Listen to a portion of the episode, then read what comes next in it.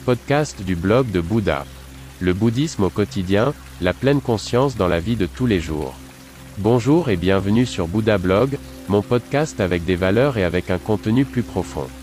Votre canal pour les thèmes bouddhistes, la pleine conscience et la méditation. Je m'appelle René et je suis très heureux que vous soyez là. Pendant de nombreuses années, j'ai vécu dans un temple en Chine, j'ai été ordonné moine, j'ai étudié les arts martiaux et la philosophie du prince indien.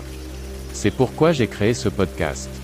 Veuillez visiter mon site web, vous trouverez l'accès en bas de la description de ce podcast. Bonne écoute. Les souvenirs de la vie. Lorsque nous nous réveillons, ils sont immédiatement de retour, les problèmes que nous aimons, car ces problèmes sont devenus des souvenirs. Les souvenirs sont liés à des personnes, à des lieux ou à des événements que nous avons enregistrés, et qui proviennent du passé, et non du maintenant et de l'ici. Celui qui pense à ses problèmes dès son réveil vit dans le passé et non dans le présent. De ces souvenirs découlent alors des émotions qui s'étendent au présent, car l'insatisfaction, les soucis et les détresses, la tristesse, tout cela est immédiatement à nouveau présent, dès le lever, les douleurs de la vie, douleurs du monde, sont à nouveau là. L'état actuel n'est donc pas créé à partir du maintenant, mais se base exclusivement sur ce qui a été. Vous vivez donc dans le passé, qui vous semble de plus en plus familier, qui devient votre présent, et qui, co, détermine donc naturellement votre avenir. Ainsi, votre passé a naturellement un rapport avec votre destin futur, car vous ne pouvez pas penser à nouveau, ni vivre les émotions ici et maintenant, mais vous revivez toujours le passé. Il en résulte que la vie sera toujours similaire, car ce sont toujours les mêmes pensées qui déterminent les mêmes actions. Votre comportement est déterminé par des rituels, comment nous nous levons, ce que nous faisons ensuite, thé ou café, costume ou jean, nous avons lié notre vie à nos souvenirs.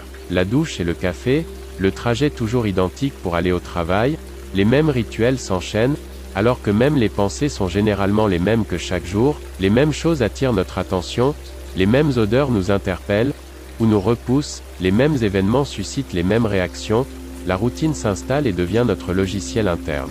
Est-ce encore notre volonté de faire quelque chose ou est-ce le logiciel, que nous avons créé, qui agit en ce moment? Avez-vous externalisé la responsabilité de vos actes? Vous êtes-vous rendu volontairement prisonnier? Selon Bouddha, nous ne devons pas avoir de jugement préconçu, préjugé, mais considérer les choses de manière toujours nouvelle, du moins dans la mesure du possible.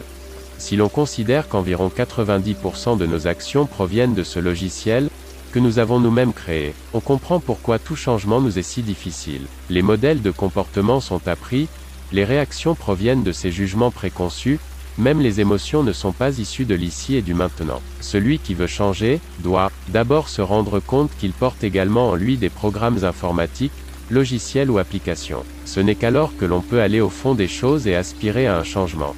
Le chemin est le but. Car ses souvenirs et ses intentions sont dépassés. Bouddha, nom d'honneur de Siddhartha Gautama 560 à 480 avant l'an 0. Écoutez le blog de Bouddha. N'hésitez pas à visiter mon site web. À demain.